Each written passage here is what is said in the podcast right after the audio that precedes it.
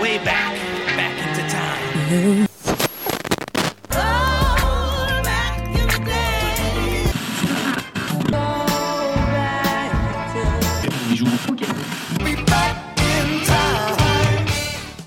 Bonjour à tous et bienvenue dans 3 minutes 49, la sélection rétro. Salut Romuald. Salut Adam, salut tout le monde. Comment ça va? Pas mal, pas mal. Et toi? Ouais, ça va, ça va. J'aime bien, j'aime bien le thème d'aujourd'hui. Ça m'a Ouais. beaucoup, beaucoup amusé euh, le thème d'aujourd'hui, Ouais. donc c'est quelque chose, euh, quelque chose pour lequel je pense qu'on va bien, on va bien se marrer. C'est quoi le thème d'aujourd'hui? On va parler comeback, on va parler longue absence et retour après quelques années. De notre côté, on a décidé que ce serait 10 ans, mais on va pencher un petit peu sur le sujet. Ouais, tout à fait, exactement. Je trouve ça, moi, moi, c'est quelque chose qui m'a toujours, euh, qui m'a toujours fasciné, ça. Des groupes qui sont capables, des groupes ou des artistes, hein, bien sûr, qui sont capables, euh, après une longue absence, d'un seul coup revenir et de sortir un, un truc en fait souvent assez inattendu euh, en, en, en termes de, pas, pas en termes de, comment dire, de qualité, mais en termes de, bah, de longue absence. On s'attend pas forcément du coup au bout d'un moment à ce que les artistes reviennent. On se dit que la carrière est peut-être terminée. Après, ça dépend aussi. De... Après, on espère hein, souvent, hein, on l'espère. Ouais.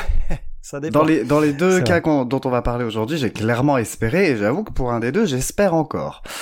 Ouais. Ouais, ouais, moi aussi à vrai dire, moi aussi, mais pas, ça dépend parce que parfois quand tu sors un album qui est, en fait, ça peut être souvent une des raisons de, de, de ces longues absences. Quand tu sors un album qui est, euh, qui est, qui est un- une, une pierre angulaire de, de ta discographie ou d'un genre musical, derrière, il y a la question du, euh, bon bah, now what, quoi. Tu, tu, ça, ça peut arriver de plus savoir quoi sortir ensuite derrière et de se dire, bah en fait, est-ce que j'ai pas, est-ce que j'ai pas tout dit? Est-ce que, est-ce que cet album-là, c'est pas la consécration de ma carrière? Est-ce que ce serait pas mal de s'arrêter là-dessus? Ça, ça arrive pas mal, quoi. Ça, ça, ça, ça peut arriver, donc, euh, Après, aussi, c'est souvent beaucoup plus factuel que ça, et parfois, ce qui fait des longues absences, c'est simplement des échecs commerciaux. Ouais, c'est un peu moins reluisant effectivement quand c'est pas pensé en amont, quand c'est pas une décision consciente de la part de l'artiste. Bah, c'est toujours un peu un peu compliqué quoi. C'est Ouais, toujours un peu voilà. compliqué. Euh, dans, dans le cas d'aujourd'hui d'ailleurs justement, ça va être ça va être un moment le cas. On a on a on a un des deux un des deux artistes d'aujourd'hui pour qui ça va être ça va être ça Oui, avec un, avec un album qui s'était quand même bien planté après un début en fanfare et au bout de deux trois albums, bah plus vraiment de, de réponse de la part du public et donc Mhm. forcément remise en question et changement de maison de disque, tout ça, euh, passage en indé d'ailleurs à vrai dire Oui, sur un label perso. sur un label perso euh, donc euh, ça, c'est quelque chose qui peut être parfois un long cheminement et euh, il peut arriver aussi bah que ce soit simplement une histoire personnelle. Il y a des artistes qui peuvent parfois se reconvertir un petit peu ou avoir des soucis d'ordre personnel qui retardent en fait la mise en chantier de bah, de la création musicale où au final bah ça passe au- parfois au second plan dans ta vie Oui, tout à fait. On avait notamment parlé la semaine dernière de Sinead O'Connor, qui a connu pas mal de passages bien à vide et de trous dans sa carrière, qui étaient euh, souvent soumis à sa vie personnelle tumultueuse. Ouais, tout à fait. Ça peut être ça aussi. Il y a, il y a aussi des artistes en fin de carrière. Moi, je pense par exemple aux, bah, aux Stones. hein. On parle souvent des Rolling Stones ici parce que on, on trépigne un petit peu pour leur dernier album qui, qui devrait pas forcément tarder. Mais entre leurs deux derniers albums studio qui sont sortis en 2005 et 2016, on a eu quand même déjà un gros gap. Oui, c'est vrai, un ouais. gap. C'est un gap qui se trouve euh, de plus en plus chez les, les artistes qui ont une carrière longue comme ça. Hormis C'est ça, se dire qu'on a peut-être tout dit, qu'il y a plus plus grand chose à dire et que le temps doit apporter euh, des thématiques, des idées pour euh, avoir d'autres choses à dire encore. Il y a ça aussi, et il y a peut-être aussi le fait que bah, quand naturellement, quand tu vieillis, bah, c'est peut-être plus fatigant, toutes les démarches autour, toutes les tournées aussi autour, tout ce que ça implique. Pour les Stones, c'est pas vraiment le cas parce que euh, ils ont jamais arrêté de tourner alors qu'ils ont 80, 80 piges. Mais voilà, c'est peut-être aussi euh, l'in- l'inspiration qui, quand t'arrives en fin de carrière comme ça, euh, qui peut qui peut faire défaut. Mais du coup, quand il y a des surprises derrière qui, qui débarquent euh, dix ans plus tard, bah ça peut être ça peut être d'un seul coup vraiment chargé en fait de tout ce qui s'est passé pendant ces dix ans dans l'histoire en fait de l'artiste. Ça peut d'un seul coup donner du poids en fait à une œuvre justement. Oui, des, des retours comme ça qui viennent en tête, euh, des, des comebacks euh, inoubliables en bon ou en mal? En bon ou en mal? en mal, tu me fais tout de suite penser à Shania Twain.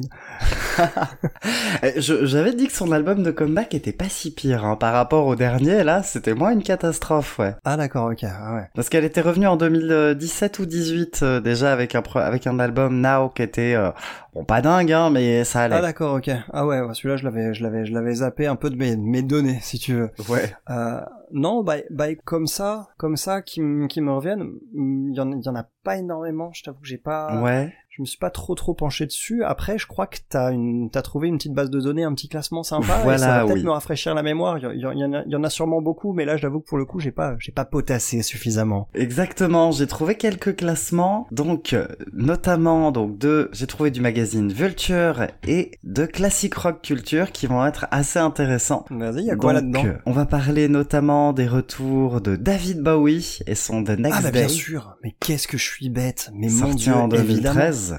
Ah bah Évidemment, c'était, magnifique. Ça c'était magnifique ça. c'est c'était un très très très bel album. hein. Ouais, qui a été d'ailleurs suivi très rapidement d'un d'un d'un autre qui est sorti en 2015 et qui était le, le tout dernier, Oui, Black Star. C'était c'était un, un sacré un sacré comeback aussi celui-ci, surtout d'un artiste comme ça, comme Bowie qui est emblématique. Ça ça ça, ça m'avait ça m'avait bien scotché. Ouais. oui. Après, moi je l'aime bien, c'est le Private Dancer de Tina Turner. Je connais pas assez la discographie de, de Tina Turner, mais Bah, je savais pour pas moi, c'est son seul pareil. album solo euh, intéressant. Ah la vache. Et c'est son premier. Parce que oui, elle a- quand on parle de retour, il y a eu dix ans entre la fin de Ike et Tina et le lancement en solo de Tina Turner. Ah bon? La vache Ah oui, en effet, d'accord. Ça, pour le coup, euh, je sais pas si on en avait parlé quand, quand elle était décédée et qu'on avait parlé d'elle, mais euh, mais c'est c'est un fait que je connaissais pas du tout. Il y a eu un gap que- de 10 ans avant qu'elle se relance du coup en solo. Elle avait Ça été poussée notamment par les Stones qui l'encourageaient à se lancer. Ouais.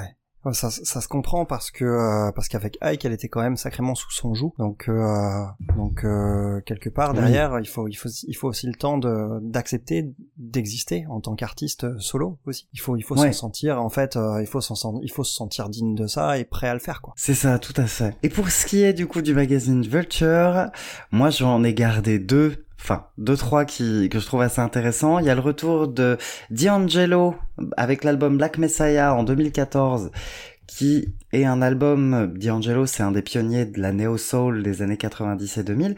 Black Messiah, on part littéralement sur du blues un peu country. C'est hyper intéressant et c'est un très très bel objet. Je pense qu'on aura l'occasion d'en reparler. C'est un très bel Mhm. album. On garde également, juste parce que j'ai envie quand même de le dire, le retour de Kate Bush en 2005 avec son album Aerial.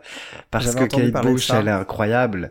Et effectivement, l'album Aerial, il est très intéressant parce qu'il propose euh, une vision assez différente de sa musique, beaucoup plus posée, Ouais. beaucoup plus lourde aussi, un peu moins pop, mais c'est très intéressant. Et pour passer sur la transition quand même, eh bien en numéro 2 de ce classement, on retrouve l'album Third Ah bah de tiens. Portishead, comme par hasard.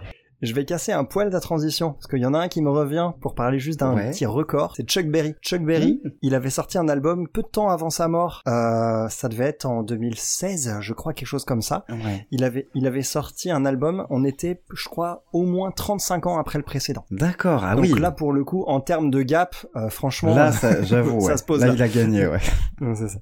Et donc, oui, Third, ils l'ont mis deuxième, c'est ça? Ils l'ont mis deuxième, ouais. Bon bah écoute, Third de Portishead, bah je fais pas gaspiller plus que ça ta transition, je pense qu'on va se lancer tout de suite. Allez, on va se lancer tout de suite avec Third, donc.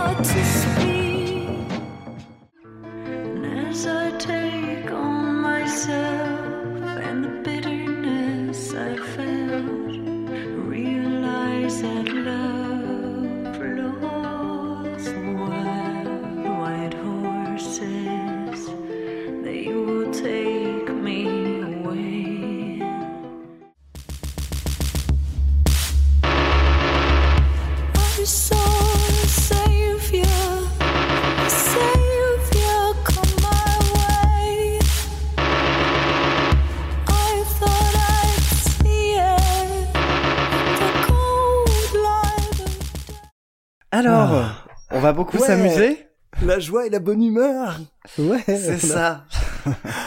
Oh là là. Bon, allez, présente-nous Portishead déjà. Alors oui, parce qu'on dit pas Portiched, voilà, disons-le. Euh, Oui, j'ai longtemps, j'ai longtemps cru, hein, j'y ai longtemps Ouais, moi aussi, on l'a tous hein, longtemps cru, mais en effet, ça se prononce Portishead. C'est un groupe de trip-hop, un groupe britannique qui est originaire de Bristol. C'est un groupe qui s'est formé en 1991 par la chanteuse Beth Gibbons, que tu portes dans ton cœur, je crois, Ah oui. Et le multi-instrumentiste euh, Geoff Barrow. Ils ont été ensuite rejoints par le guitariste Adrian Utley. Le nom du groupe, ça vient donc d'une ville située à, à, à 8 km de Bristol, je crois, et ils ont commencé, pour l'anecdote, à écrire leur première chanson dans la cuisine de Nene, de Nene Cherry, qui est Ah. connue euh, pour son tube Woman, et comme c'est la sœur de Eagle Eye Cherry d'ailleurs. Ils ont écrit dans sa cuisine euh, leur premier morceau parce que euh, Barrow, il bossait sur l'album de Nene Cherry à l'époque. En 95, c'est un groupe qui a reçu le Mercury Prize, le prix du meilleur album britannique de l'année, pour leur premier album Demi, sorti l'année précédente, et qui est mondialement connu pour un tube oufissime qui s'appelle Glory Box et qui est mondialement reconnu. Euh, on peut pas vraiment qualifier quand même euh, ce groupe de prolifique, ceci dit, parce que comme leur, Ouais. comme son nom l'indique, Third, c'est leur troisième album et c'est d'ailleurs le dernier en date. Il est sorti en 2008, soit 11 ans après le dernier album studio et 10 ans après le dernier album qui était un album live. Geoff Barrow, il avait, euh, pendant cette période-là, perdu une partie de son intérêt pour la musique. Il avait même déménagé en Australie. Les tentatives de compo qu'ils avaient, qu'ils avaient essayé entre-temps, ça n'avait rien donné. L'envie de créer à nouveau est venue quand ils ont produit un groupe qui s'appelle The Choral. Et d'ailleurs, euh, pour bousculer euh, un petit peu leur, leur repère quand ils ont entamé l'enregistrement de Third, ils sont amusés à échanger de temps en temps un peu leurs instruments. Euh, ça promet quelque chose d'assez expérimental d'ailleurs, non? Qu'est-ce que ça donne Third? Alors, Third, ouais, expérimental, c'est clairement le, le mot, je pense. C'est surtout un album qui bouscule complètement les habitudes musicales qu'ils avaient ancrées dans leurs deux premiers albums. Complètement Pas mal quand même. Les sonorités qui avaient été ancrées dans, dans Demi, c'était quasiment les bases du trip-hop, de ce qu'on appellerait Ouais. le trip-hop. Là, le trip-hop, on s'en- hein. s'en éloigne pas mal. Il y a plus du tout ces sons, par exemple, de craquement, les scratchs, des Les choses scratchs sont plus là, ouais. voilà, des choses qu'on a complètement mis de côté, au profit du coup de sons plus bruts, un peu moins de machinerie, quoique. Ouais, et quelque chose quand même de- qui est un peu plus un peu plus organique quand même euh, Ouais, un peu quand plus même. organique sur certains morceaux mais à la fois avec euh, quelque chose qui tend plus vers l'électro que le trip hop euh, d'une manière ça. générale donc c'est assez c'est assez ambivalent quand même Et surtout, une envie d'avoir des mélodies plus déstructurées, beaucoup moins de couplets-refrains classiques, tout à fait et d'avoir des sons beaucoup moins efficaces en fait. ouais Parce que on est là pour nous mettre en ambiance, on est presque devant un film en fait. Moi ce qui m'a ce qui m'a eu sur cet album là, c'est qu'on a pour moi une ambiance quasiment cinématographique tout du long. c'est c'est ça m'est venu à l'esprit sur quelques morceaux en plus à un moment euh, ça, ça me fait penser à ça me fait penser à des à des bandes originales façon alors ça dépend des morceaux mais par exemple il y a il y a un morceau qui m'a fait penser à la BO de Blade Runner euh, par exemple Oui. euh, qu'on aurait pu utiliser dans une BO de Blade Runner c'est alors bizarrement c'est Machine Gun parce que Machine Ouais. Gun plus on avance dans le Sur morceau la fin. plus il y a des synthés tout ça qui viennent Ouais. Bah, moi je, trouve qu'on a à peu près la même chose sur euh, Rip, à la Oui. fin de Rip. ouais ouais effectivement ouais à la fin de Rip Donc on est euh, assez proche finalement de des sonorités très cinématographiques et c'est quelque chose qui m'a eu direct en fait sur cet album-là. C'est un album qui va faire partie des albums que je dois écouter en entier pour les apprécier, clairement. oui pareil Isoler des chansons, c'est dur je trouve ça un peu plus difficile. Mais par contre, une fois dedans, eh ben je reste jusqu'au bout. Alors je suis- jusqu'au bout, mais est-ce que tu est-ce que t'es en confort? Parce que je me souviens que tu m'avais parlé, euh, ouais, tu m'avais parlé il y a il y a peu de temps de l'album de Dirt de Alice in Chains, Ouais. qui était un album qui t'avait mis dans un certain inconfort.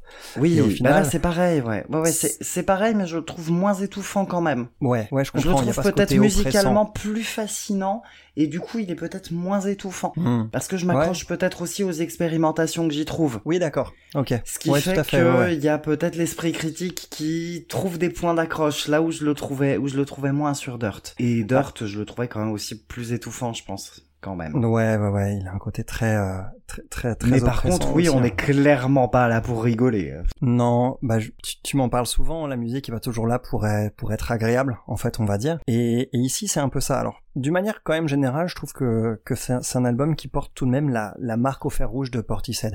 Ne serait-ce qu'à Oui. travers la, la voix de, de, de Beth Gibbons, mais au-delà de ça, je trouve que les marqueurs quand même sont parfaitement identifiables et j'ai Ouais. lu beaucoup, j'ai lu à de nombreuses reprises que cet album marquait une, ré- une grosse cassure dans le style de Portishead et moi qui ai écouté leur discographie dans l'ordre, j'ai pas spécialement été déstabilisé énormément dans le style musical par ce virage en fait ici. Euh, en revanche, c'est c'est la leurs différentes approches en fait. Je trouve que comme tu dis, c'est un album qui est beaucoup plus sans concession et avec quelque chose de plus difficile à aborder.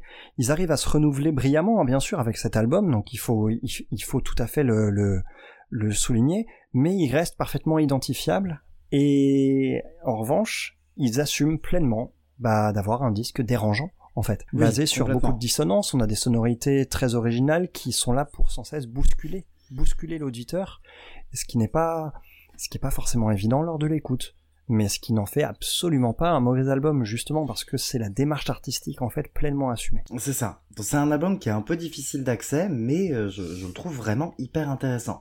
Par contre, oui, comme, comme je le disais, il faut pas s'attendre à avoir euh, quelque chose, du moins une continuité directe. Ouais, ouais. il y a quand vrai, même des, il y a quand même des, simili- des similarités, mais elles sont pas, elles sont plutôt discrètes et euh, je les vois presque plus sous forme de clin d'œil que de, que de grands fils rouges dans leur Hmm, discographie. Ouais, effectivement, ouais. Ouais, je, je- ouais, je comprends tout à fait. Le fil rouge dans leur discographie, pour moi, c'est la voix de Beth Gibbons. Évidemment, c'est une, c'est une voix iconique des années 90. En, en termes de, en termes de mélodie, en plus, la, la façon dont elle, dont elle chante euh, des notes qui sont parfois un peu inattendues par rapport à, à ce vers quoi on a tendance à, à, à aller dans dans d'autres courants musicaux, c'est quelque chose qui était déjà présent sur les premiers albums de Portishead et, et donc c'est en ce sens que j'ai pas été complètement euh, complètement désarçonné, je dois dire. Euh, c'est on, on- il faut quand même se blinder hein, avant d'écouter cet album, donc c'est on est plus dans la recherche d'émotions à transmettre en fait quelque chose de quelque chose de plus viscéral que dans des compositions comme on disait qui se veulent euh, agréables à écouter. C'est pas vraiment le cas. Oui. mais il faut quand même reconnaître que qu'il y a qu'il y a du génie là-dedans. Qu'il y a du génie Clairement. là-dedans et qu'il y a même une certaine forme d'apogée je trouve. Je suis pas surpris que Portishead n'ait rien sorti depuis 15 ans après ce disque là parce que bah que faire après ça? Quelque part la démarche ils sont allés tellement jusqu'au bout avec ce disque que derrière derrière je sais pas ce qui peut suivre en fait. On peut facilement comprendre pour, pourquoi pourquoi rien n'est arrivé derrière. C'est tellement jusqu'au boutiste que quelque part enfin moi j'imagine pas grand chose après ça quoi. En écoutant toute leur discographie pour moi il ferait bi- une belle conclusion. Après il y a quand même des morceaux qui peuvent se détacher indépendamment des autres mais ils sont quand même assez rares. Il y en a quelques-uns toi qui t'ont plu? Alors sur les, les titres qui m'ont plu, on va, comme je te disais, c'est difficile d'en détacher, mais je dirais bah, essentiellement les extraits que j'ai mis. ouais Donc on va commencer par celui qui, on, on va commencer par celui qui fâche, à savoir Machine Gun, qui Ouais. était le premier extrait hein, d'ailleurs pour Ah, d'accord. Oh, la c'est le premier vache. single.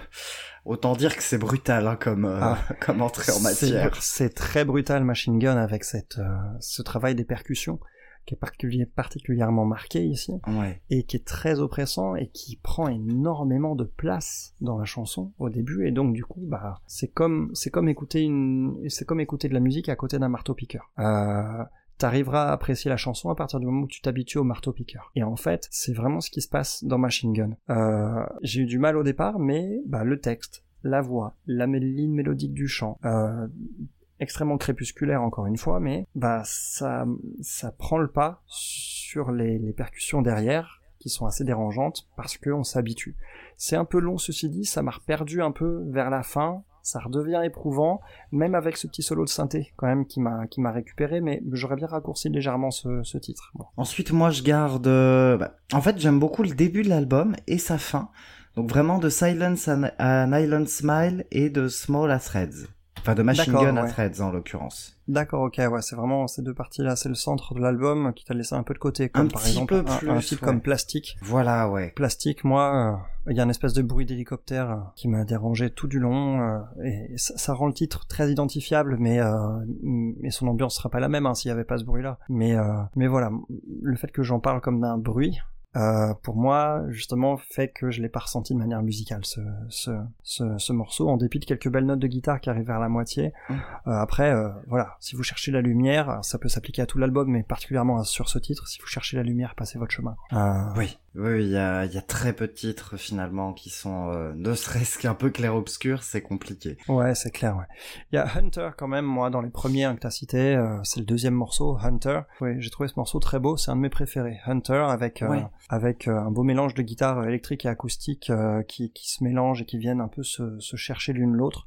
C'est très hypnotique, c'est lent, c'est captivant. Ça, c'est c'est peut-être euh, la- l'approche qui m'a le plus euh, le plus plu. Tout comme ces espèces d'arpèges un peu de de, de banjo ou de mandoline en fait qui font penser sur euh, The Rip dont on a un peu parlé tout à l'heure. Oui, oui, Euh, oui. que- quelque chose de crépusculaire qui m'a fait pencher, penser un peu à comme un générique de fin de, de western, un western euh, moderne en fait, un western bien bien glauque, Mm. Euh, ou alors comme par exemple le Red Dead Redemption 2 par exemple, qui est un, un magnifique jeu vidéo de, de western, euh, sur lequel on aurait on aurait un peu une ambiance comme ça qui pourrait qui pourrait être appropriée. Ouais. Ouais, ok, ouais. Effectivement, moi, The Rip, je l'aime beaucoup parce que justement, c'est, c'est le moment où ça se pose, où on se dit, tiens, ça va, ça va être un peu calme, ça va être un peu acoustique, qu'est-ce qui se passe? Ça Et évolue. là, ça évolue. Ouais. Électro dans ta face, Ouais, élec- électro dans ta face, mais fait avec gardant- talent quand même. hein. fait Ouais. avec talent et en gardant surtout mélodiquement parlant les mêmes repères. C'est Oui, oui, jou- oui. jouer au clavier sont les mêmes accords que euh, ceux qui étaient joués en fait au début du titre euh, avec Ouais. d'autres instruments. Donc j'ai Ouais. j'ai trouvé la pareil, c'est toujours un peu long hein, ceci dit, mais j'ai trouvé ce morceau très très agréable. hein. Le mot est difficile à, à c'est pas vraiment ça, mais je l'ai trouvé très bon en tout cas. Oui, oui, oui, clairement. clairement, c'est quand même euh, très bon. Mais c'est ce qui ressort quand même de l'album, hein, c'est que c'est un album qui est difficile à écouter, mais qui est quand même une réussite majeure. C'est, il y Ouais, a ouais, aucun doute là-dessus. Ouais, non, non, ça il faut le préciser, hein, il faut le préciser. Euh, Il y, a, il y a une petite oasis d'ailleurs, faut quand même le dire, une petite oasis au milieu avec euh, Deepwater, qui est, qui est un morceau euh, pareil. Je, je sais pas si c'est du ukulélé ou du banjo, mais c'est un morceau d'une d'une désarmante simplicité au milieu de tout le reste et ça permet une Ouais, mais pour le coup, est- moi, il m'ennuie un peu, Deepwater. Ah ouais, Ouais, ah justement. Ah moi il m'a fait du bien quand même. ouais, je peux comprendre, mais ouais, il m'ennuie. J'avais envie de continuer sur ce côté, peut-être Ah, d'accord. je sais pas, je... ouais, Ah ouais. euh, Est-ce qu'ils l'ont mis parce qu'ils l'aimaient bien ou est-ce qu'ils l'ont mis pour son effet justement euh, de cassure ici Donc euh, non, c'est vrai que pour le coup. Et t'as bien aimé la fin aussi? Moi, dans la, dans la fin, il y a Small, Small que j'ai beaucoup aimé. C'est peut-être celui que je préfère. Oui, oui. Moi, c'est bah, le Small Magic Doors et Threads. Pour moi, c'est presque une continuité. Hein. Les trois morceaux s'enchaînent. C'est pour ça que Mm. j'avais pas cité Ma- Machine Gun alors que c'est juste avant, mais effectivement, je le trouve un petit peu à part. Et à partir de Small, pour moi, c'est presque une immense chanson. euh, Ouais, ouais, ouais. Avec ce fameux bip qui sépare les deux premières d'ailleurs. C'est quand même étrange, mais c'est ça permet de faire un enchaînement euh, très inattendu, mais mais en même temps très fluide en fait entre Mm. entre tous ces derniers morceaux. Ouais, donc c'est c'est c'est compliqué, hein. C'est compliqué euh, cet album, mais en même temps, on peut pas dire qu'on qu'on a été indifférent à son écoute. J'ai l'impression. Oui, oui, oui, non, clairement. Moi, je, je crie à la recommandation, mais par contre, il faut, il faut insister. Ouais, c'est ça. Je- Parce que ça, ça vaut le coup et il faut se dire euh, qu'on n'est peut-être pas dans le bon état d'esprit à chaque fois. Non, c'est ça. C'est faut choisir le bon moment pour l'écouter. Faut savoir Ouais. où on met les pieds. Faut peut-être, je pense, déjà connaître le reste de leur discographie parce que c'est très Ah, dur je de suis découvrir même pas sûr. album. Je Ah suis ouais. même pas sûr parce que en parallèle, comme, comme tu parlais, hein, beaucoup de personnes disent qu'il y a une grosse cassure, donc je suis même pas sûr que si on aime Demi, qu'on se tente avec Third en espérant retrouver Demi, c'est peine perdue. Ouais, ouais, effectivement. Ouais, Voilà. d'accord. Ouais, je comprends tout à fait. Ouais, ouais. Mais en tout cas, c'est un album qui laisse clairement pas indifférent.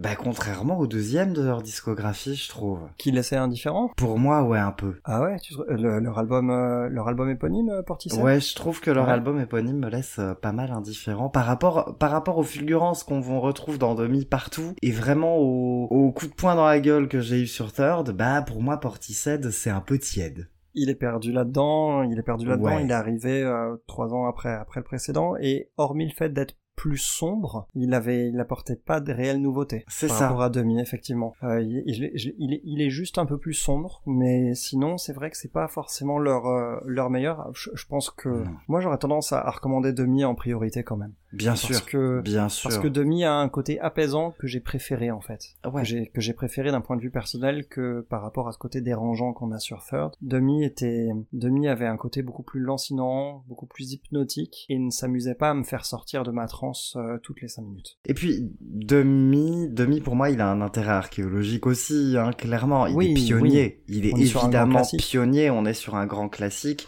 Ça, ça lance les bases de ce qu'on a appelé le trip-hop. Et Elles étaient ça- lancées depuis, elles étaient lancées depuis quelques années par Massive Attack quand même. oui, oui, oui, mais il a rajouté encore des, des bases en plus, on ah, va par dire. contre, C'est- oui, oui, clairement, Voilà, il a rajouté, choses, ouais. il a rajouté des choses. Donc, clairement, le, le trip-hop des années 90 jusqu'au milieu des années 2000, il a clairement été fortement Ouais. influencé par Demi. Ah oui, ça c'est sûr. Il l'a pas inventé, mais il a posé des bases. D'ailleurs, ce qui est amusant, par rapport à, à la discographie de Massive Attack, on a eu aussi un album qui s'appelle Heligoland, Oui, c'est vrai, ouais. ça doit être 2010, qui était sorti très longtemps après le, le précédent, 8 ou 7 ou 8 ans je crois. Et, euh, et j'avais trouvé aussi dedans un côté un peu plus euh, dérangeant euh, dans certaines approches, avec un travail sur les percussions qui pouvait être un peu plus marqué, et Mm. que Third n'a pas manqué de me de, de rappeler à mon, don, à mon bon souvenir. Ouais, je suis assez d'accord, mais je- euh, trouve que la transition vers Heligoland est peut-être moins brutale. Oui, oui, oui, tout à fait. Oui, c'était dans une, dans une autre échelle, bien sûr, hein, dans une moindre Oui. mesure. Hmm.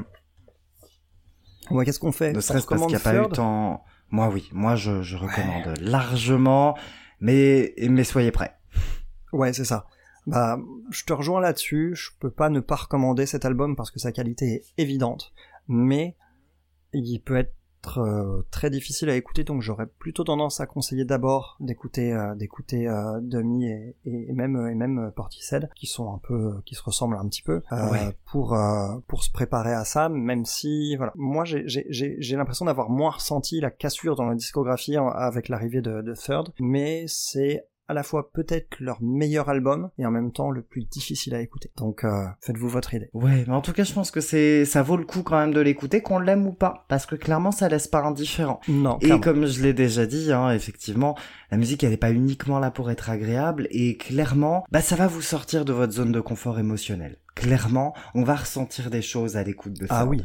Ça Ah oui, peut c'est être de l'inconfort, ça peut être, euh, ça peut être effectivement des émotions en tout cas qui vont être hyper intéressantes. Et rien que pour ça, je peux pas le- ne pas le recommander parce que ça sert à ça. Ça va sortir de la zone de confort émotionnel. Et ça, Ouais. c'est, c'est top. Ce côté très bande originale hein, dont tu parles. Ouais, carrément. Bon, eh ben écoute, on va partir sur quelque chose d'un petit peu, un petit peu moins, euh, un petit peu moins agressif en termes de, de Ah, sonorité, je crois. Oui, clairement un petit peu plus doux. Mais on va rester quand même en Angleterre. Je vous emmène du coup cette fois à Londres et on va parler du grand retour, enfin grand retour, du retour de Desiree en 2019 avec son album A Love Story. So don't be afraid of your heart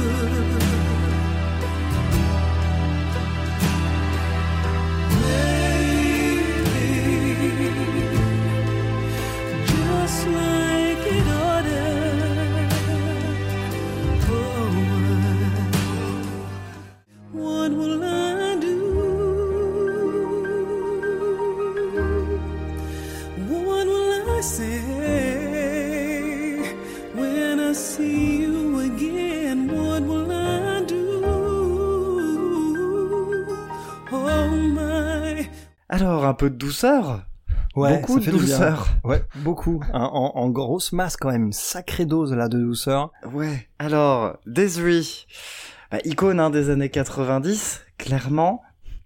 Desiree Weeks, qui a donc démarré sa carrière en 91 avec son tout premier album, Mind Adventure, et son tube Feel So High, du coup qui lui est devenu culte au fil du temps. Elle aura ressorti plusieurs albums avec chacun ou presque son tube. On aura donc. You Gotta Be, qui Ah. est donc présent sur son deuxième album. Ça, c'est c'est la chanson qui me l'a fait découvrir. Elle est oufissime. Je m'en lasse, je m'en lasse tellement pas. Ouais, You Gotta Be pour le coup, ouais, elle est vraiment assez inoubliable.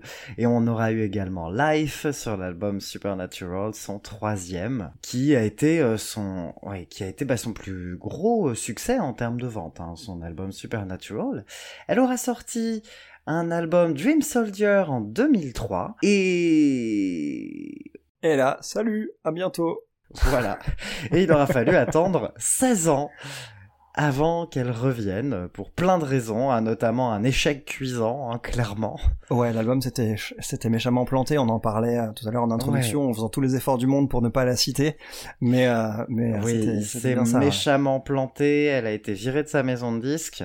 Sony, Et, je crois en euh, plus. Hein. Ouais, ouais, ouais. Ah ouais, c'était pas c'était c'était pas le disquaire du coin quoi. C'est ouais. Ouais, ouais, Ah. donc et donc elle est revenue bien des années plus tard en indépendant, donc sur son propre label avec cet album sorti donc en 2019. Il aurait dû sortir plus tôt, non? D'ailleurs, un petit Oui. peu, parce qu'elle Oui, a eu oui, des problèmes aurait- personnels euh, avec sa mère en particulier, dont elle a dû s'occuper. Euh, et euh, c'est un album dont la gestation a commencé, je crois, euh, sept ans avant ça, quand même. Donc ça, ça fait quand même déjà un gros gap. Ouais, ouais, ça avait 2012, démarré en il commençait 2012, déjà. ouais. Bon, je vais devoir dire ce que j'en ai pensé, hein, t'as vu je, je tourne Ouais. autour du pot hein, depuis tout à Un l'heure. petit peu, hein, depuis Ouais. tout à l'heure, tu... Alors, j'ai eu de prime abord, de prime abord, pendant les premières écoutes, je me suis fait chier sur cet album. Je me suis, franchement, les, les, et ça, et ça me faisait mal au cœur. Ça me faisait mal au cœur parce que je voulais tellement aimer cet album. Dans les premières écoutes, je me suis ennuyé dessus. Je me suis ennuyé parce que trop de guimauve, parce que trop de chansons qui ont un tempo lent tout le temps. Euh, tout le Oui. temps le même tempo, tout le temps les mêmes, euh, tout le temps les mêmes vibratos dans sa voix aussi. Euh, tout, ce qui est au- tout le temps le même clavier. tout le temps le même clavier, tout le temps tout, tout un tas de de, de, de choses qui pff, qui qui le rendent long en fait ce disque est guimauve, mais petit à petit il y a des choses qui m'ont plu. Petit à petit il y a des choses qui m'ont plu et qui ont même su me, me conquérir en fait. Et je m'y attendais pas du tout et donc c'est d'autant plus d'autant plus agréable de bah, de découvrir en fait euh, ces, points d'ancrage. Je l'ai trouvé donc au début indigeste quand on l'écoute d'une traite, mais il est constitué quand même de bons morceaux. Et, il- et ces morceaux, en fait, ils se détachent un peu plus les uns des autres au fur et à mesure des écoutes. Et plus on l'écoute attentivement, plus on a de chance de l'aimer. Là, pour le coup, je sais que parfois on peut écouter de la musique en faisant quelque chose, en, en, en- d'une oreille un peu distraite ou quoi que ce soit, et c'est pas du tout les bonnes conditions pour apprécier cet album parce que dans ces conditions-là, bah ça peut, ça peut, t'as vite envie de zapper quoi. Alors que Ouais. quand on se concentre sur les chansons en elles-mêmes, sur les petits trésors dans les arrangements, sur le texte aussi, euh, qui est toujours d'une très grande sincérité et tout le temps mu vraiment par les tripes, par l'émotion, par le cœur. C'est un album qui est porté par le cœur, avec ce magnifique cœur d'ailleurs qui trône sur la pochette.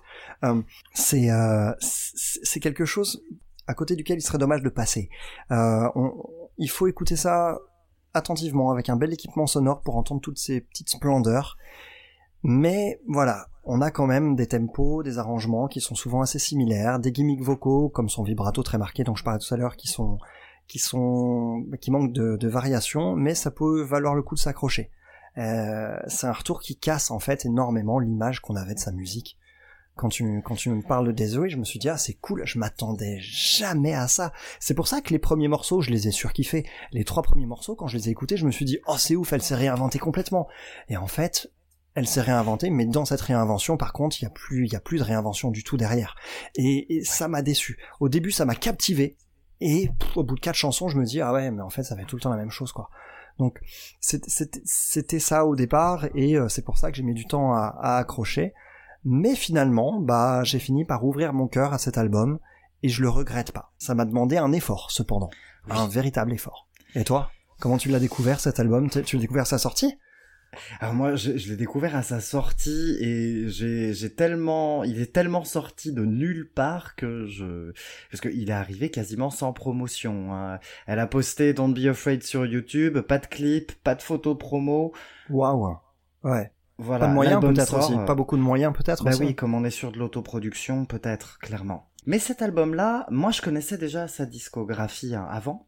Je la connaissais en détail, je, je détaillerai un peu après, mais j'avais déjà tout écouté. Et du coup, moi, pour moi, c'est pas un album qui se renouvelle, c'est un album qui revient aux sources. Ah d'accord. Parce que son premier album, Mind Adventure, il était un peu comme ça. Il y a un côté jazz hein, là-dedans. Donc euh, Oui, il était plus jazz, il était plus lent aussi, parce que effectivement, hein, Desiree, c'est pas uniquement You Gotta Be et Life, hein, c'est pas uniquement des tubes pop imparables. Il y avait une vraie racine jazz, et surtout une vraie racine un peu mystique à l'époque. D'accord. Il y avait des thématiques assez euh, sur Mind Adventure, où parfois aussi elle faisait pas mal de références à la, à la religion. Donc il y avait des choses assez intéressantes de ce côté-là. Là, on n'est plus vraiment sur la religion, hein, le sujet central, comme son nom l'indique, Oui, c'est l'amour, Ouais, clairement. Mais c'est plutôt bien écrit quand même, comme tu le disais. Ouais, c'est bien écrit effectivement. Mais musicalement, j'ai pas été si, si désarçonné que ça. Parce que moi, je l'avais entendu, cette désuie-là, avant. Ça t'a fait plaisir de la retrouver comme ça? Déjà, ou sa voix, en tout cas, j'ai eu un véritable plaisir à la réentendre. Déjà. Ça, ça, je peux pas dire le contraire hein, pour le coup. Moi aussi, à vrai dire. On a une voix donc qui est toujours aussi belle, toujours aussi ronde, un peu qui va un peu plus vers le lyrique d'ailleurs qu'avant, Ouais, et un peu plus dans les graves aussi, à vrai dire. et un peu plus dans les graves. C'est aussi le fait qu'elle qu'elle commençait, elle avait 51 ans hein, lorsque l'album est sorti, donc évidemment à cet âge-là, la voix devient un peu plus grave, c'est normal. Euh, euh, A Call to Love, hein, sur le premier morceau, je trouve que ça démarre euh, extrêmement bien. On a cette ambiance Exactement, jazz un peu pop, ça groove aussi à mort. ça. hein. Ça groove à mort, chaque instru trouve sa place. Euh, et, et moi j'étais désarçonné parce que bah on est on est on est très loin de ces tubes pop mais comme tu dis on retrouve peut-être des repères qui étaient déjà existants chez elle surtout au début de sa discographie À ses débuts, ouais. mais une voix de velours une voix de velours sur A Call to Love Oui, oui. Après, on a du coup Don't Be Afraid, qui est le tube évident de l'album. évident? Ouais je sais pas tu la qualité demandé de la mélodie, là, me fait que euh, c'est euh, celle que je... Ouais, je sors en single, on va dire. Ouais. La qualité de la mélodie Ah ouais. fait que je la sors en single. Parce que si tu m'avais demandé de, de, de, de trouver lequel j'aurais sorti personnellement en single, je j'aurais pas été capable forcément de, de désigner Don't Be Afraid avec autant de autant de- d'évidence. Ceci dit, enfin, ceci dit, euh, on, on a une voix pleine d'émotion là-dessus et comme tu dis, une mélodie qui est, qui est, qui est bien reconnaissable. Même si je trouve que c'est là-dessus que le premier too much de vibrato s'est fait sentir, quoi. Oui, peut-être. oui. Ouais. Alors, moi, je m'y suis fait à ces vibratos. euh. Après, il y a une belle évolution de la batterie, il y a des tomes aussi un peu plus euh, qui viennent, tu sais, donner un côté un peu plus tribal, on va dire, au morceau, au mi- à- à- à- dans son milieu, et ça, j'ai trouvé ça vraiment très beau aussi. ouais. C'est après que ça se gâte peut-être un petit peu quand même. Ça devient trop, trop guimauve, trop mielleux pour moi à partir de la troisième, à partir de John Conyo Kisses. On est toujours dans l'émotion pure, mais Ouais, je la trouve un, un peu oubliable, effectivement, Drag on Your Kisses. Ce qui est pas le cas de la suivante pour moi, qui est ma préférée de tout l'album, Honey. Ouais. Eh ben, bah au départ, moi j'ai eu du mal avec celle-ci. J'ai eu du mal parce que déjà, euh, elle est sur le, la même construction rythmique que Joan Conyo Kisses. On est sur une sorte de valse de nouveau en trois temps ici, et, euh, j'ai trouvé que ça faisait un peu redite de morceaux comme ça à la suite, surtout avec les mêmes ambiances en termes d'arrangement. Donc j'ai eu du mal à profiter de cette chanson à cause de ça, mais maintenant c'est le cas. Et, euh, et en fait, je trouve que je trouve que finalement, enfin, c'est un morceau qui ressort bien, surtout avec un, un, un petit solo final aussi, hein, très agréable. Ouais. Donc Ouais. euh, je peux je peux comprendre que tu le places dans tes dans tes favoris et même tout en Moi, c'est vraiment la- l'interprétation, la voix, où effectivement elle pousse, mais là, pour moi, je, c'est l'émotion qui l'emporte. non pour ma part celui qui m'a vraiment vraiment euh, vraiment conquis dès la première écoute à vrai dire le seul qui m'est vraiment conquis dès la première écoute c'est Nothing I Can Do qui est un petit Oui. peu plus loin il se passe quelque chose de différent sur celui-ci avec des guitares magnifiques qui s'entremêlent qui s'entremêlent et un texte et une émotion qui passe directement au-dessus de tout qui vont directement au cœur je trouve que c'est un titre magnifique qu'il faut juste savourer en fermant les yeux Nothing I Can Do c'est c'est celui personnellement que je place au-delà même de au-delà même de Honey. Ouais, je peux comprendre aussi. Je peux comprendre aussi.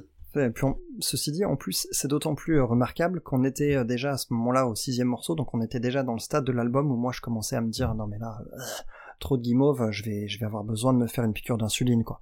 Donc euh, Effectivement, peut-être. C'est c'est pour ça que je suis passé un peu à côté de Holding On for Dear Life, même s'il y a une très belle mélodie dans le refrain, mais elle m'est apparue tard. En fait, il a fallu que je me force, que je me concentre pour l'écouter avec attention, parce que à ce moment-là, bah, je commençais un peu à, à décrocher. Et même chose sur What Will I Do, où j'ai eu encore un peu plus de mal, quoi. C'est Pareil, moi, la mélodie sauve le morceau, pour moi, c'est très joli. Ça marche What Will I assez Do bien. Ouais. euh, en revanche, tout l'album n'est pas intégralement dans cette ambiance-là. Il y a quand même un morceau qui revient un petit peu, qui remonte un peu le temps. Je le considère presque comme un morceau bonus, tellement je le trouve presque hors sujet, en fait. Ouais, il est bien hors sujet, il s'appelle Fake It, c'est le neuvième et dernier morceau de ce disque, qui pourtant, malgré ses neuf titres, euh, avoisine euh, quand même facilement les 40 minutes, donc on n'est pas sur des chansons courtes, euh, ce qui rend encore plus les choses un petit peu délicates quand on n'est pas dans l'ambiance, mais cette approche avec Fake It, euh, très groove R&B, avec un brin trip-hop, signé années 90, À fond. euh, même si même si on est 20 ans, 25 ans plus tard, enfin 20 ans plus tard. J'ai malheureusement pas pu le vérifier, mais je suis pratiquement sûr qu'on est Qui sur une vieille session. euh, oh bah oui, qu'on est sur une vieille session d'enregistrement période I Am Moving. Je Ouais, ne vois pas d'autre explication sur ce titre-là. Ouais, c'est vrai qu'il remonte le temps. hein. Sa, sa voix, même en fait, même sa voix se pose Même différemment. sa voix. Donc, même quelque sa part- voix, ouais. Sa voix se pose différemment ici, plus proche de la Desiree que personnellement je, je connaissais par ses tubes. Donc, en effet, je serais pas surpris. Il faudrait voir si on peut trouver le renseignement, mais ce morceau-là, euh, il- il J'ai pas, pas trouvé, mais effectivement pour moi c'est sûr, il fait pas partie de ces sessions-là. Alors ceci dit, en plus, en termes de place dans l'album, c'est à la fois euh, adapté et à la fois discutable. Parce que, bah, discutable parce que, mais tiens, mais qu'est-ce qu'il vient faire là pour conclure l'album? Et d'un autre côté, euh, d'accord, mais sinon, où est-ce que tu veux le mettre en fait? Mais moi je le considère comme une bonus track en fait. C'est peut-être la solution de le considérer comme une comme une bonus track. ouais. C'est comme ça pour moi. Donc c'est pour ça que Fake It, je le, je le prends à part. Il est pas dans le projet, mais il est là.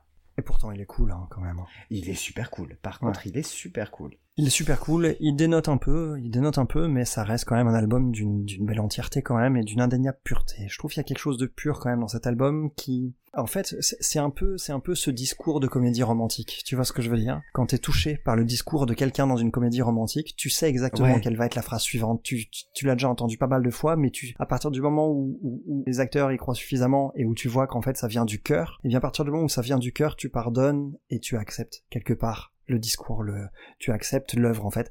Et je trouve que c'est ça. C'est la grande force de ce disque, c'est que tu me fais écouter ça euh, avec les mêmes ambiances, les mêmes chansons, mais de quelqu'un qui vraisemblablement ne pense pas forcément ce qu'elle écrit. Euh, C'est un album que je que j'aurais pas aimé du tout.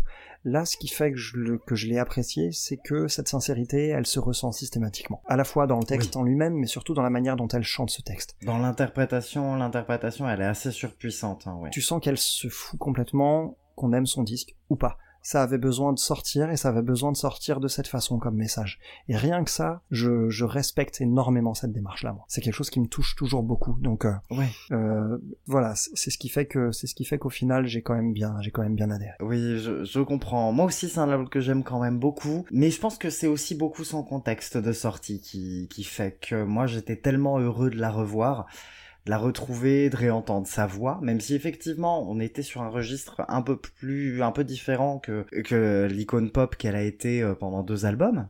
Mais c'était un vrai plaisir quand même. Et puis, effectivement, je trouve que cette musique-là, par rapport à ce qu'on pouvait entendre sur ses albums précédents, bah, effectivement, elle était plus sincère. C'est clair. Parce que du coup, effectivement, euh, pour euh, faire la transitionner vers la discographie, la sincérité, c'est ce qui a pu lui manquer effectivement, et ce qui a peu, ce qui peut effectivement peut-être justifier aussi l'échec de ce quatrième album qui est Dream Soldier. Ouais, Je- tu disais qu'il s'est planté, la celui-ci. dis- Ouais, il s'est bien bien planté. Je l'aime beaucoup quand même, mais clairement, il est hyper pop. Et on est là pour euh, cartonner. Ne Ouais. serait-ce que euh, ce qui est assez symptomatique de cette envie de Sony de, de, refaire des tubes, c'est le titre, le premier single, Be OK. Il a eu un remix. Il a eu, il est sorti effectivement sur une version originale dans l'album où il est à la guitare. Et il a une il a un remix où on reprend les arrangements de You Gotta Be et de Feel So High quasiment à la note près. Ah, c'est dommage. Donc c'est c'est quasiment euh, tu vas cartonner. On a on a appelé euh, c'était Stargate à l'époque. On a appelé Stargate pour qu'il re- pour qu'il réarrange le morceau pour qu'il Ah ouais. ait exactement la même euh, la même vibe que ses tubes précédents. Et ça pour ouais, le coup moi ça dénote d'un certain manque de sincérité en fait. Pas tant de sa part que de la part de sa maison Non, de c'est disque ça. au final. oui, tout à fait. Tout à fait, ouais, donc c'est c'est dommage, ouais, c'est vrai que c'est franchement c'est dommage. Reste que pour moi, Dream Soldier, c'est un album que je trouve très agréable, même si c'est clairement son plus faible. Je pense que c'est un album qui est quand même très agréable à écouter parce qu'il y a des tubes pop un peu partout. Il y a des très jolies chansons, des belles fulgurances où, on va, où elle va prendre euh, pas mal de risques aussi musicalement. Elle va aller un petit peu plus sur des titres un peu plus hispanisants, par exemple. Oula, j'ai du mal à imaginer ça. Ouais, c'est pas mal, c'est pas, c'est vraiment pas raté. Donc il y a, il y a des choses qui sont quand même sympas. Reste que effectivement, le même s'il n'est pas mérité, il se comprend l'échec de cet album-là. Hmm. Avant, avant ça, on a évidemment l'album de tous les succès, Supernatural, qui a eu plein de récompenses, des Brit Awards à l'appel, des tubes, Life. Life Et on a même remis You Gotta Be pour ceux qui avaient pas envie d'acheter I Ain't Moving, qui est pourtant un super album. hein. Ah, ils l'ont remis dessus? Oui, oui, oui. euh, I D'accord. Moving était sorti, enfin, You Gotta Be était sorti sur l'album I Ain't Moving. Et euh, la Ford Focus étant arrivée, ils ont remis sur euh, you, You Gotta Be sur Supernatural dans le cadre de la campagne publicitaire qui allait avec.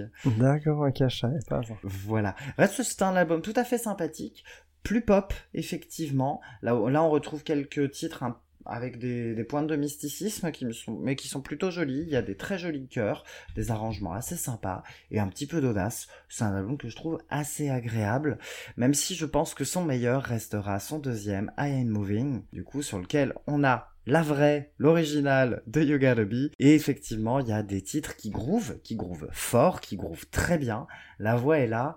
Il y a des titres posés qui sont plus puissants. Mais c'est pour moi une belle réussite. Si je devais conseiller une porte d'entrée pour, la, pour sa discographie, c'est clairement I Ain't Moving et Supernatural, ses deuxième et troisième albums. Le premier, je trouve qu'il a vraiment beaucoup vieilli. Ah ouais, c'est dommage. Il était en plus au carrefour de, au carrefour de deux décennies. euh. C'est ça. Hmm. De- de- il est sorti puis en 91, hein, il est sorti en 91, donc euh, Ouais. il, il a pris un méchant coup de vieux quand Ouais. même, même s'il est pas 91, euh. Il a de- Et la voix, la voix qui encore un peu fragile. Et la voix était un peu fragile, je trouve, à l'époque. Ah ouais Ah d'accord, je serais curieux d'écouter juste pour ça justement parce que je, je serais curieux de voir ce que donne sa voix fragile parce qu'en fait ça, je trouve qu'elle a une super voix donc euh, Ah, elle a gagné en imaginer. puissance vocale, hein, de... elle a Ah, vraiment gagné en puissance vocale. On a du mal à imaginer euh, justement euh, la, la force qu'elle a maintenant, ou même qu'elle avait. hein, quand on écoute le premier hein. on a du mal à imaginer euh, On a, on a Ah, un petit peu de mal à imaginer ça. La façon de poser est très différente. Et on est beaucoup moins sur, euh, bah, sur une filiation lyrique, hein, puisqu'elle en a clairement une. Ah d'accord, ok. Bon, et bah écoute, ouais, ça, pour le coup, euh, je pense qu'on peut conseiller sa discographie d'une manière générale, mais Oui, surtout oui, en prenant oui, par le centre, euh, quoi. Voilà, c'est ça. Et après, je, je recommande quand même A Love Story, même si euh, commencez pas par ça, clairement. Ouais, ouais, faut pas commencer par celui-ci parce que, ouais, il est, il est difficile d'accès. C'était un peu le, c'était un peu le- quelque part euh, le, le thème d'aujourd'hui, euh, finalement, le thème sous le thème. euh, Oui. C'était, on aurait pu être des ça. albums difficiles d'accès. Un Ouais. petit peu, ouais, un petit peu. Ouais, c'est ça.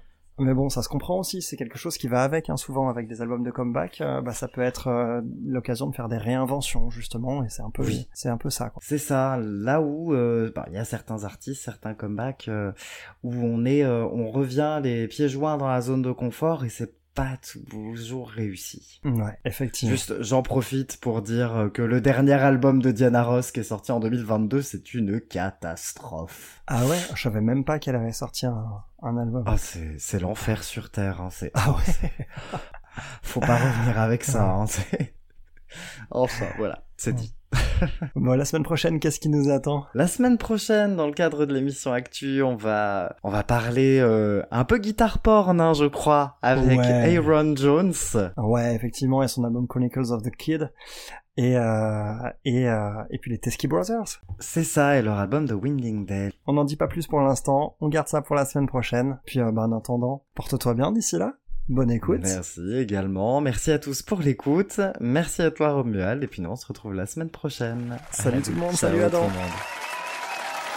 Esteja alerta para as regras dos três.